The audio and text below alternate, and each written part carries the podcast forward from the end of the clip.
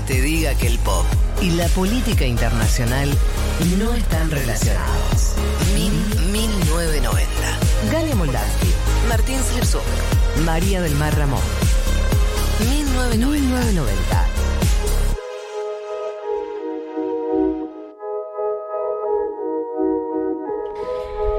Gente, quedan 15 minutos de programa. Qué rápido se pasa 1990. Es toda una angustia. La vida es una angustia. Pero 15, quien dice 15 dice 20. Así es. Eh, 20 exacto. dice, 25. ah, no, ahí, y no, así, ahí y así la vida. Eh, antes de entrar en la columna de cine que trajo el querido Matías Fain, quiero recordarles a los cordobeses, las cordobesas, les cordobeses que estén escuchando que vamos a eh, darle manija un poquito a la previa de Fervor, la fiesta de fútbol en Córdoba el sábado que viene.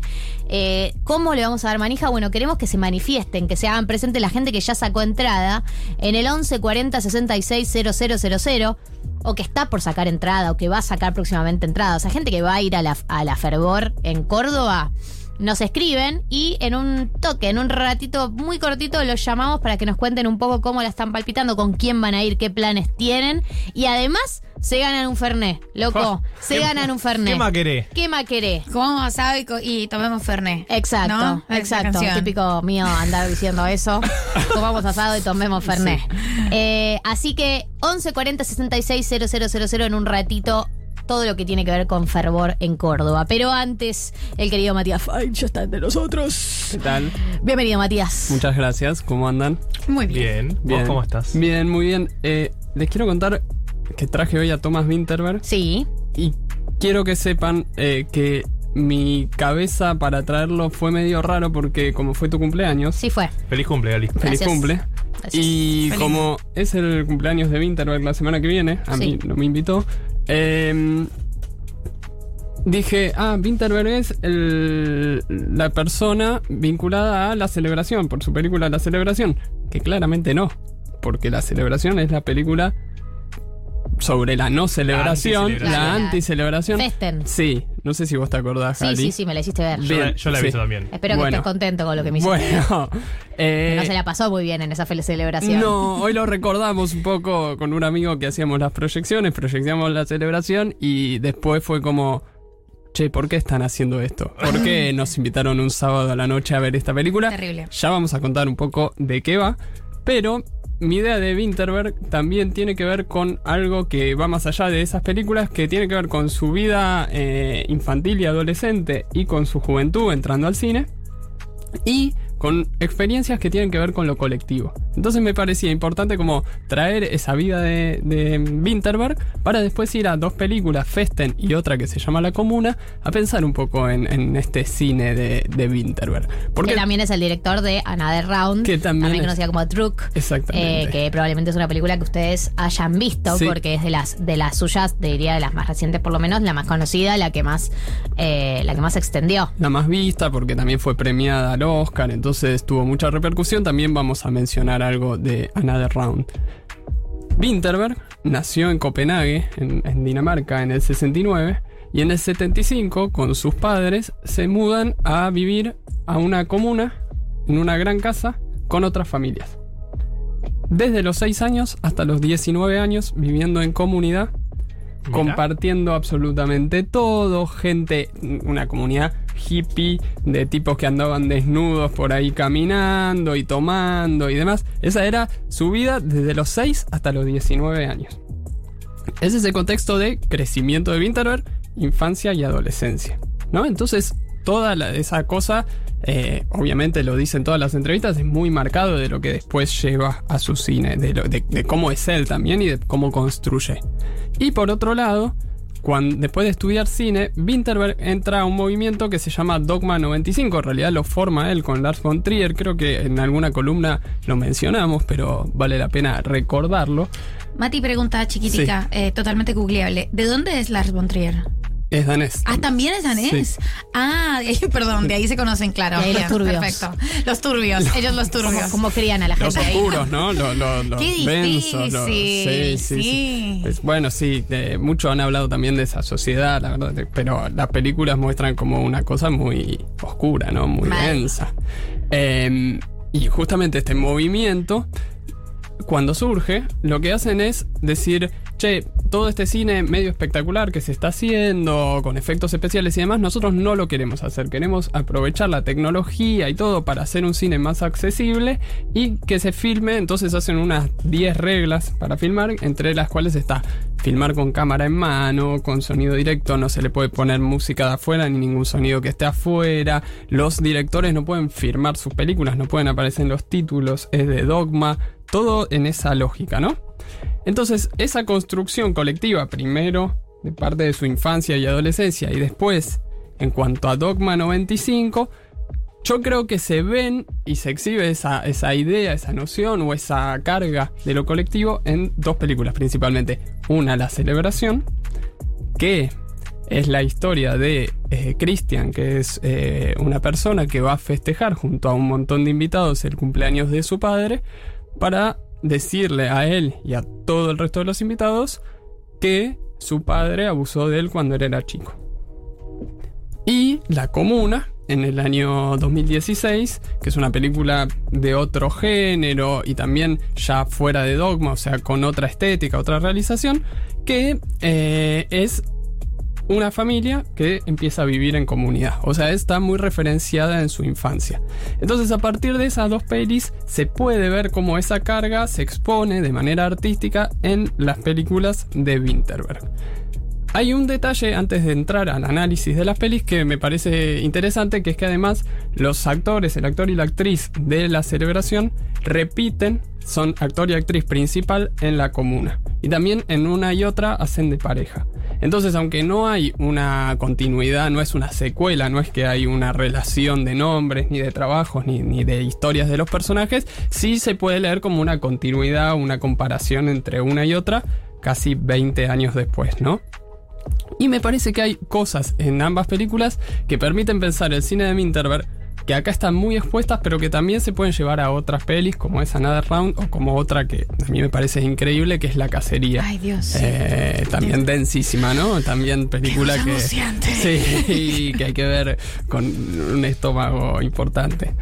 Eh, por un lado, eh, mencionar el tema de, que son las historias transcurren en dos caserones, en dos casas, y el tema de la espacialidad es súper interesante. En el cine siempre es muy interesante, pero acá en la celebración, por ejemplo, eh, hay una parte de la casa que es la situación fiesta.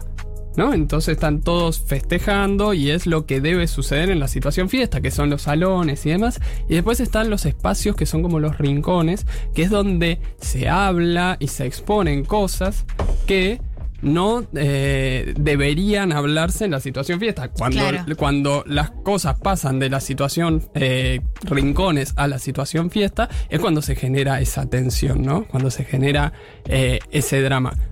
En la comuna, en cambio, lo que pasa es que todo se comparte.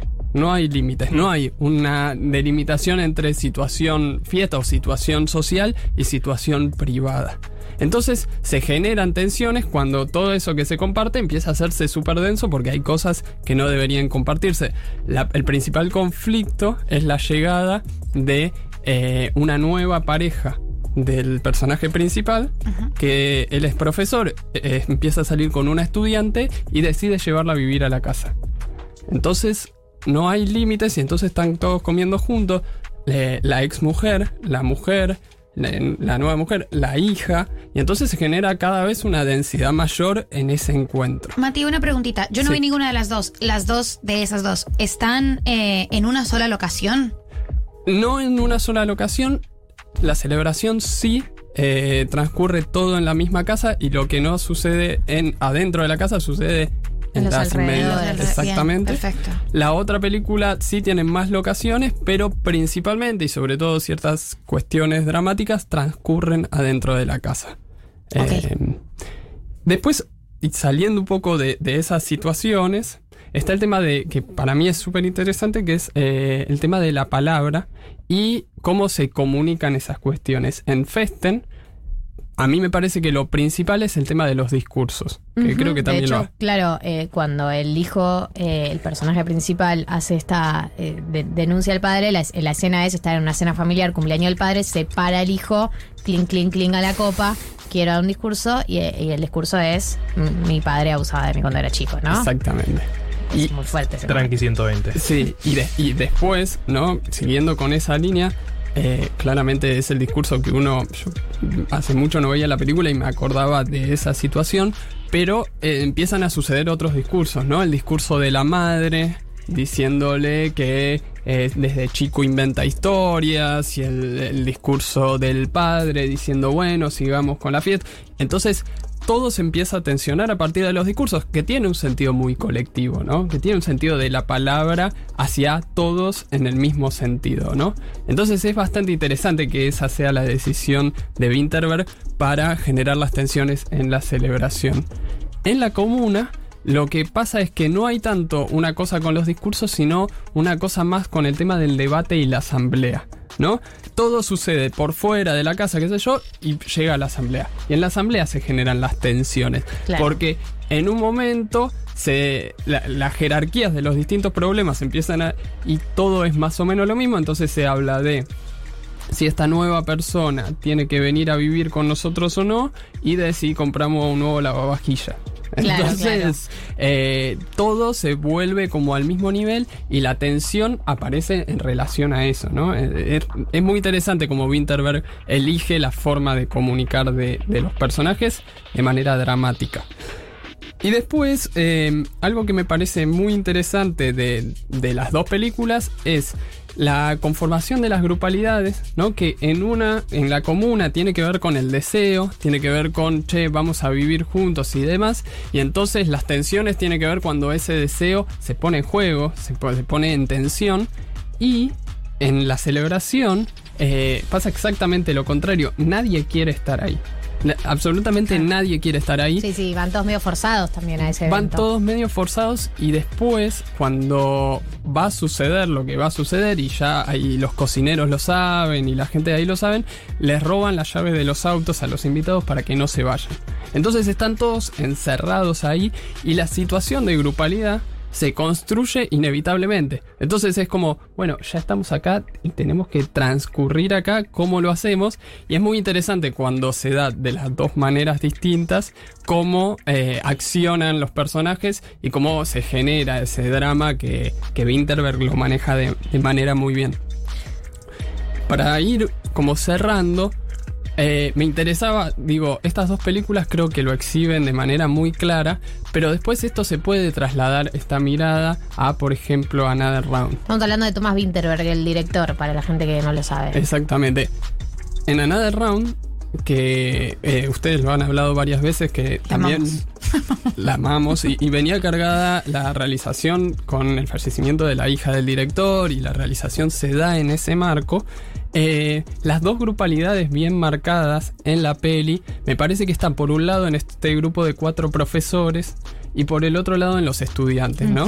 Eh, y me parece que es interesante que los profesores además son los amigos de Winterberg, son los que habitualmente actúan en las películas de Winterberg, y los estudiantes son eh, quienes eran los compañeros de la hija, ¿no? Entonces es bastante interesante porque ese traslado que hace Winterberg desde sus propias vivencias y emociones de la cuestión de la grupalidad hacia sus películas, en Another Round llega a un nivel más en donde es como, bueno, en este contexto de mi vida, eh, lo colectivo lo voy a abordar de esta manera porque lo estoy sintiendo de esta manera, porque es algo presente, porque siento que lo tengo que plasmar de esta forma. Y hay una forma de hacer eso que tiene que ver no tanto con el juicio, me parece, sino más bien con, con una cosa emocional y, y de, y de plasmarlo tal cual lo ve él para que el juicio o la mirada también esté del lado del espectador. Entonces me parece que es un Claro, eje- te presento este escenario, ¿no? Y llega a tus propias conclusiones. Bueno, que es algo que. Creo que, que es algo que a mí me molesta mucho del cine, no este, sino el opuesto, ¿no? El cine que, Claro. te, que te deja todo servido en bandeja, que para mí el caso más claro es Don't Look Up, la Totalmente. película de Netflix Dios, del sí. calentamiento global o de las tragedias naturales, digamos, donde, loco, no te deja, no me dejas un margen para llegar a una conclusión por mi cuenta.